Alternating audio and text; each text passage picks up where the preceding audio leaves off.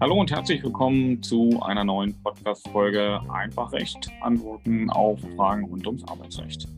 Und der äh, eine oder der andere hat vielleicht sich durch den äh, Titel der letzten Folge, so habe ich sie genannt, äh, irritieren lassen und gedacht, okay, jetzt ist das Ganze wohl vorbei, jetzt hat er keine Lust mehr. Und nach knapp drei Jahren äh, Podcast äh, ist es nicht so, dass ich keine Lust mehr habe. Gibt immer noch eine Menge an aktuellen Urteilen, über die ich berichten möchte. Aber ich habe mich entschieden, das äh, Format halt auch mal so ein bisschen zu verändern, zu probieren. Ähm, deswegen auch einen Videopodcast mehr zu machen.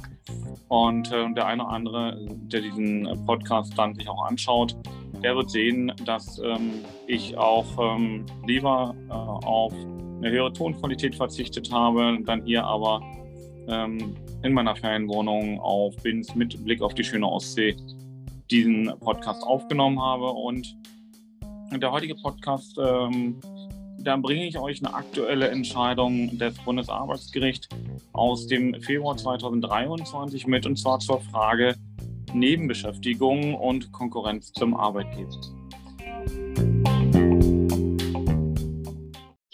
In der heutigen Folge geht es um einen ähm, Krankenpfleger, der in Anästhesie, Anästhesie beschäftigt war.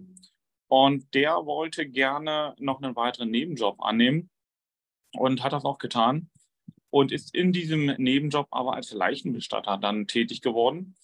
Und der Arbeitgeber hat das dann irgendwann noch mitbekommen und hat dem Arbeitnehmer diese Nebenbeschäftigung untersagt. Das wollte der Arbeitnehmer nicht akzeptieren und hat deswegen das Arbeitsgericht angerufen und ist dann über das Landesarbeitsgericht beim Bundesarbeitsgericht gelandet und das Bundesarbeitsgericht hat die ersten beiden Instanzen bestätigt. Ähm, und klar, jetzt ist äh, die Frage und auch die Antwort zugleich, ja, darf der das denn? Kann der so einen Nebenjob denn annehmen? Und beim Nebenjob ist es so, grundsätzlich darf der Arbeitnehmer, wenn er in einem Arbeitsverhältnis steht, nicht zu seinem Arbeitgeber in Konkurrenz treten. Das ergibt sich auch ohne vertragliche Regelung, alleine aus der gesetzlichen Intention. Und dann gibt es Tätigkeiten, wo der Arbeitnehmer nicht in Konkurrenz tritt.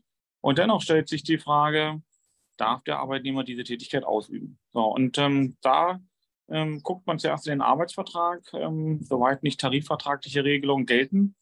Ähm, und in diesen Arbeitsverträgen findet man meistens Klauseln, die sagen, dass dem Arbeitnehmer es untersagt ist, ohne Genehmigung des Arbeitgebers ähm, noch eine Nebenbeschäftigung anzunehmen. Solche Klauseln, da kann man sicherlich wieder darüber diskutieren, wann sind die wirksam, wann sind die unwirksam, die sind kontrollierbar.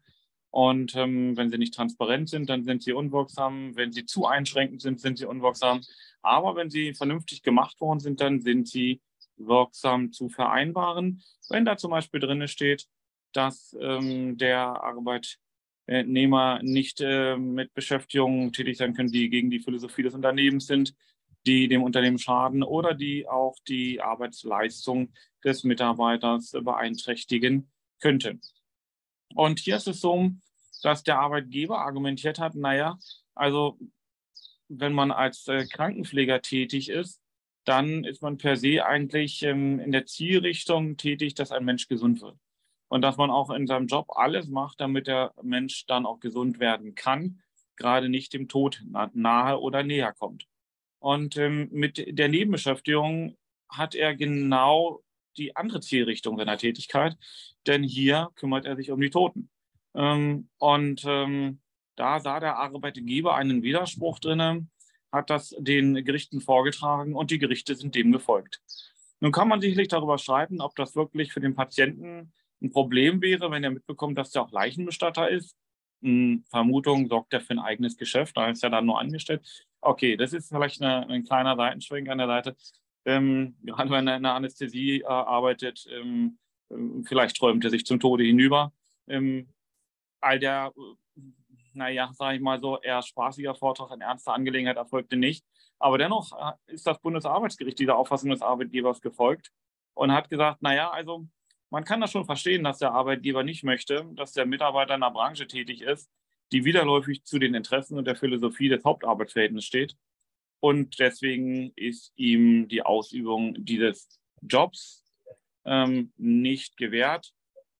weil die dadurch eintretende Verunsicherung könnte nicht nur zu Störungen im Genesungsverlauf bei Patienten führen, sondern es könnte sich ein klassischer Zielkonflikt darstellen. So die Argumentation des Bundesarbeitsgerichts.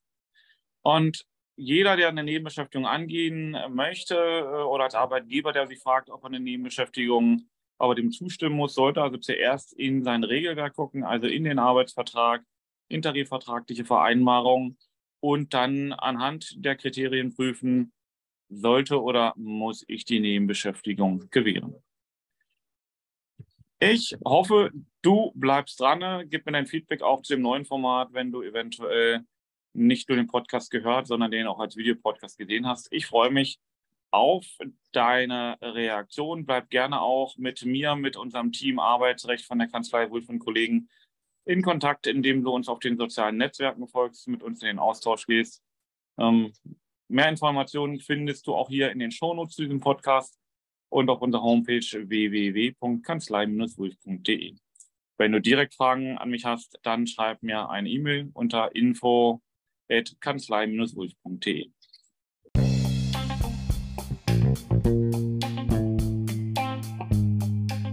Bis zur nächsten Folge. Abonniere, damit du auch nächstes Mal dabei bist, wenn es wieder heißt, herzlich willkommen zu einer neuen Folge Einfach Recht, Antworten auf Fragen rund ums Arbeitsrecht. Ciao, ciao, dein Sandro, Rechtsanwalt und Fachanwalt für Arbeitsrecht.